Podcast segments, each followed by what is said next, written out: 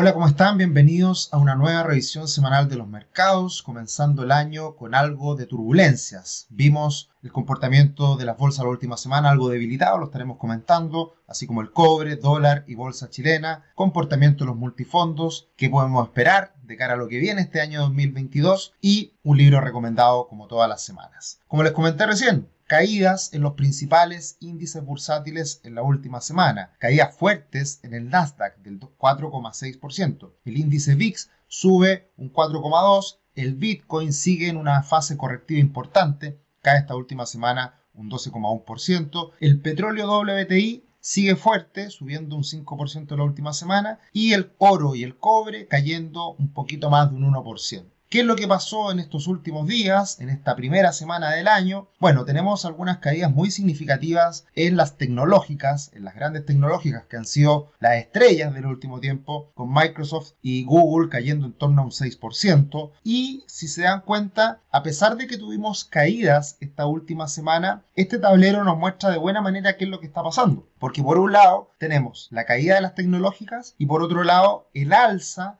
de las empresas bancarias financieras. Abajo al costado izquierdo podemos ver cómo JP Morgan sube más de un 5%, Berkshire Hathaway, la empresa de Warren Buffett, subiendo casi un 7%, Bank of America subiendo más de un 10% y por el otro lado, al costado derecho, en la mitad, tenemos al sector energía también beneficiado por esta fuerte alza que ha tenido el petróleo en las últimas semanas y se habla de esta manera en que vuelve a darse este recambio, si se quiere, y que muchos esperan hace bastante tiempo, entre las acciones de valor y las acciones de crecimiento. Lo que hemos visto en los últimos años ha sido que las acciones de crecimiento no han parado de subir como lo dice su nombre, han crecido con mucha fuerza, porque son empresas que aumentan de manera significativa año a año sus ventas y en consecuencia de cara al futuro se puede materializar en mayores utilidades. A diferencia de las acciones de valor, que quizás no tienen tanto crecimiento en ventas, pero sí tienen fuertes ganancias, fuertes utilidades. Así que esta lucha entre las acciones de crecimiento y valor estaría quizás, no lo sabemos, cambiando. Es la gran pregunta que nos haremos quizás de aquí a todo lo que viene este año. Y como siempre, Investing, una muy buena imagen, una muy buena gráfica con esta típica foto que es muy conocida, este meme,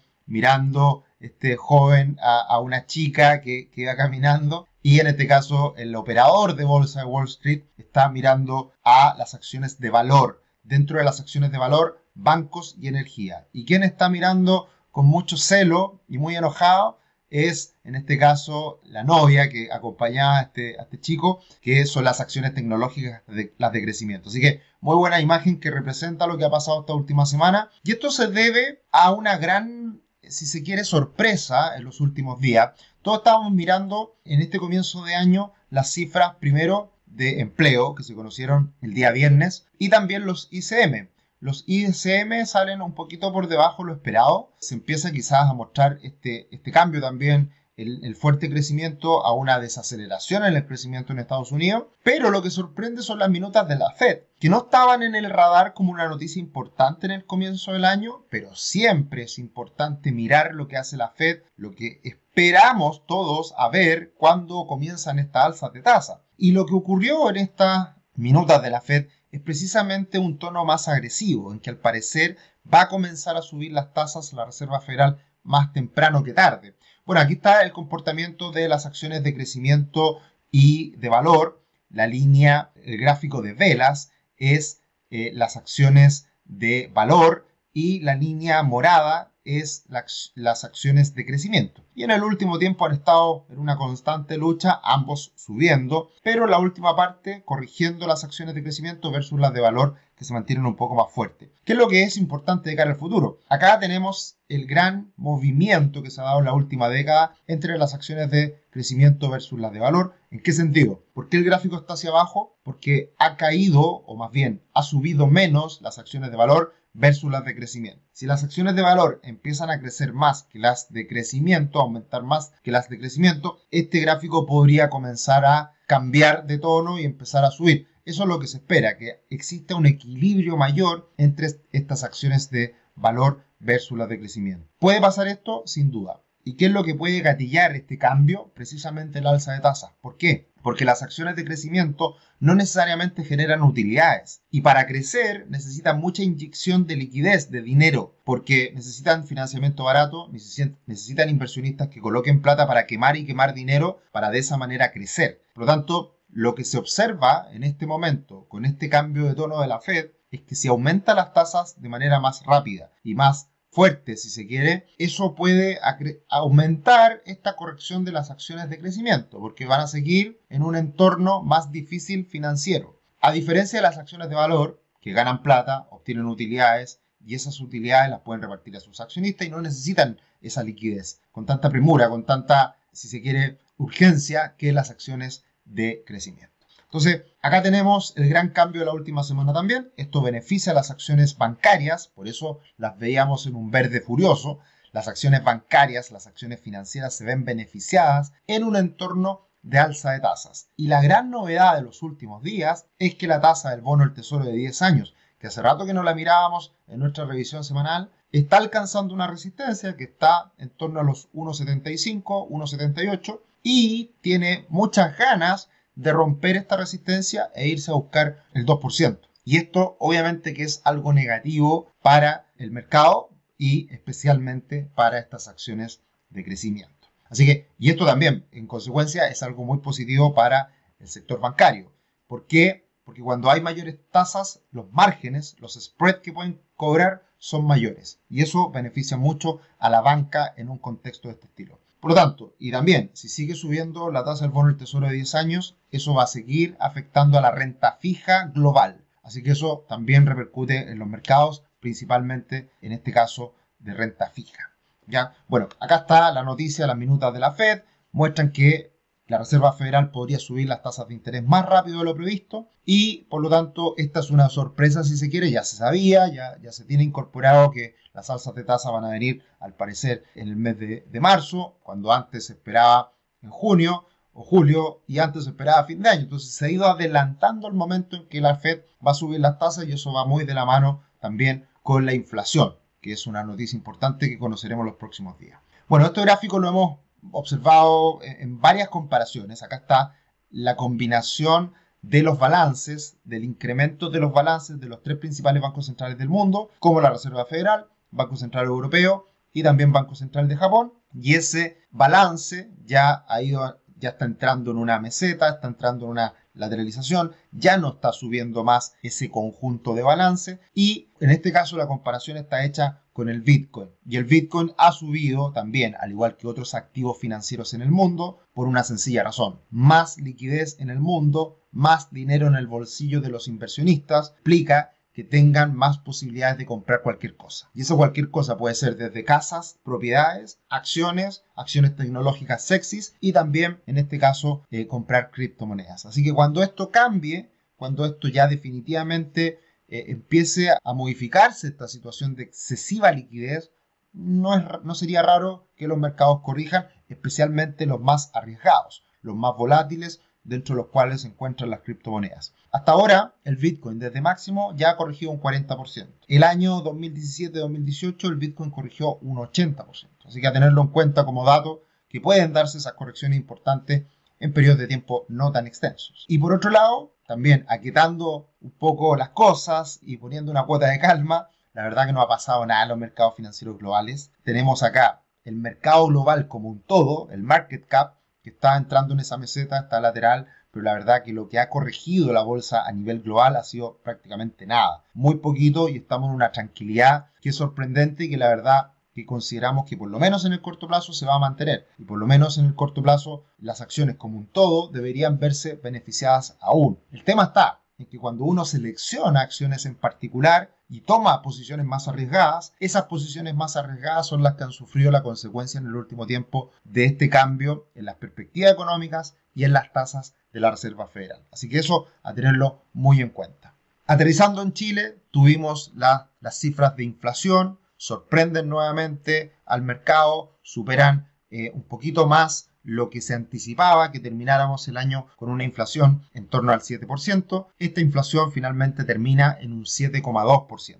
¿Cuál es la consecuencia de esto? Que el Banco Central de Chile es muy probable que siga subiendo las tasas de una manera también más acelerada. Y ese es el impacto que va a tener también en los activos chilenos, que lo conversaremos en unos segundos más. Así que también, noticia importante, inflación sigue al alza, sigue fuerte en Chile. Esto por lo menos, por lo pronto, no cambia. Como siempre, los dejamos cordialmente invitados a que se suscriban a nuestro canal de YouTube, que nos visiten en nuestra página web www.rubix.com, que encuentren ahí nuestra asesoría, nuestros planes, lo que hacemos, cómo lo hacemos y la verdad está al alcance de todos. Eh, lo dejamos cordialmente invitados también a nuestra a nuestro Instagram, a nuestro Twitter, arroba esetricio, arroba RubixCL, con muchas sorpresas para este año que comienza, con muchos webinars que estaremos haciendo en los próximos días. Así que estén ahí atentos a toda la información que estamos entregando semana a semana. Pasando a los mercados que nos competen más en Chile, cobre, dólar, bolsa chilena, tenemos un cobre que corrige levemente la última semana, pero sigue estando bastante tranquilo en los 4 dólares con 40 centavos. No cambia mucho esto, ha seguido de esa misma manera por varias semanas ya. Lo que sí cambia bastante es el dólar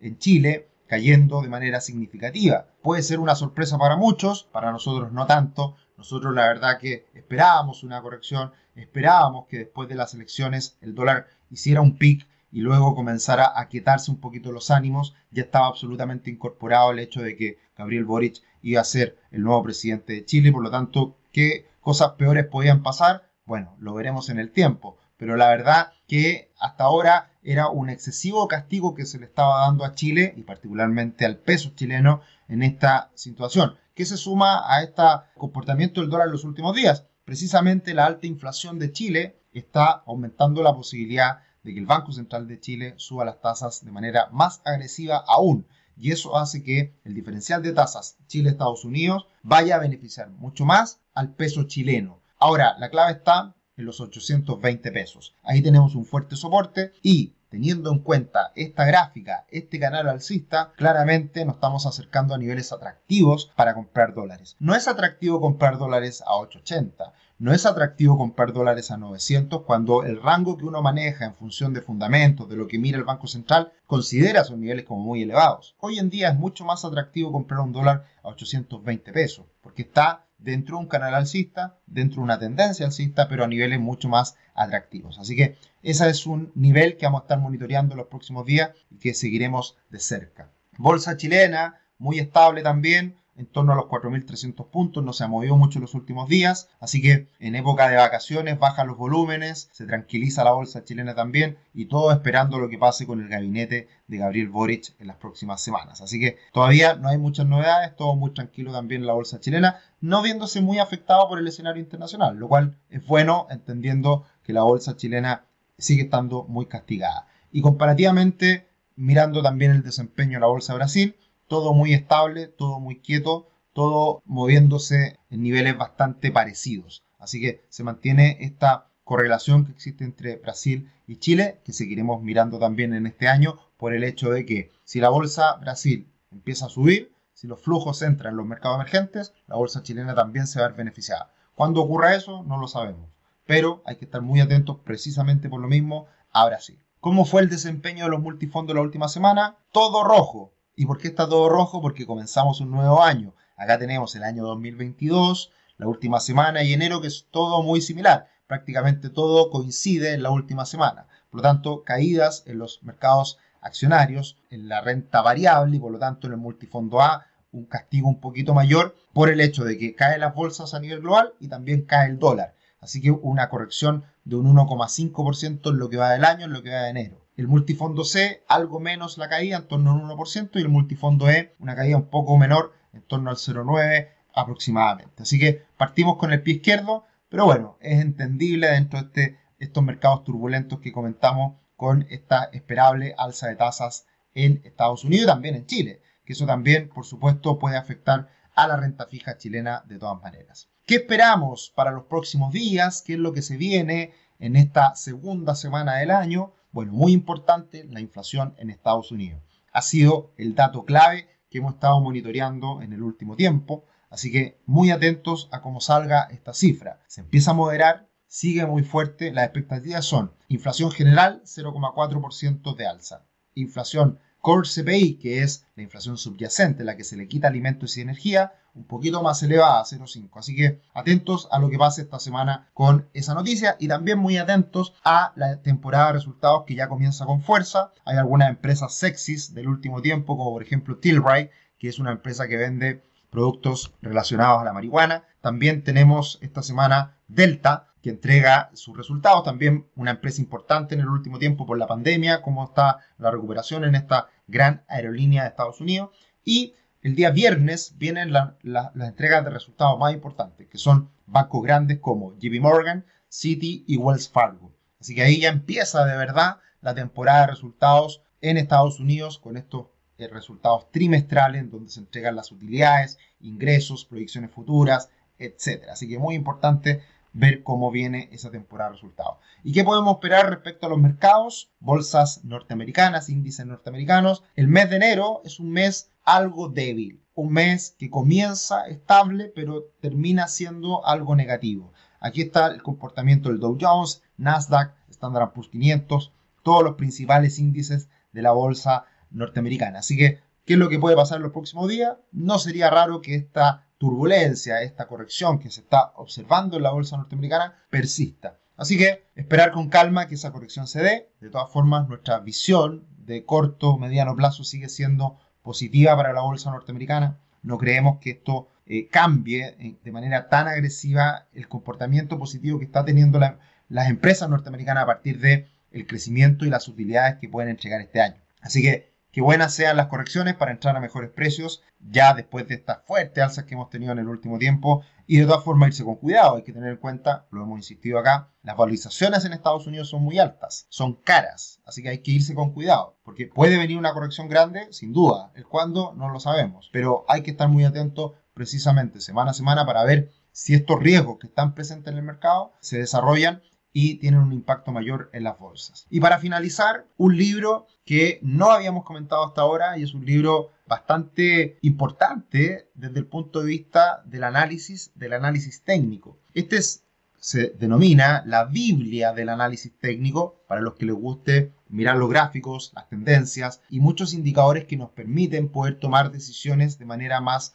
objetiva de manera más consciente, más allá de los fundamentos, también el comportamiento de los precios. Análisis técnico de los mercados financieros, un libro ya que tiene varias décadas de John Murphy, en donde están los fundamentos de la teoría del Dow Jones, más de 400 gráficos eh, que muestran estos ejemplos con estos fundamentos, comportamiento de los gráficos, medias móviles, osciladores, opinión contraria, etc un gran libro a tener en consideración para cualquier inversionista que, como siempre digo yo, hay que tratar de compatibilizar los fundamentos, lo que hay en el interior de una acción, de una empresa, de un instrumento financiero, pero también saber muy bien cómo se comporta el mercado, cómo se comportan los precios, cómo interviene, en este caso, la psicología del inversionista en los precios. Así que muy importante como complemento para juntar toda esta información, aprender, desarrollarnos y tomar mejores decisiones financieras en el tiempo. Con esto finalizamos esta revisión semanal de los mercados, la segunda del año, porque comenzamos justamente la semana pasada eh, analizando el resumen de lo que pasó en 2021, ahora ya con un poquito más de visión hacia futuro. Así que muchas gracias por acompañarnos semana a semana. Un abrazo grande, compartan la información. Gracias por los me gusta, gracias por los comentarios. Que le vaya muy bien. Éxito esta semana. Chao, chao.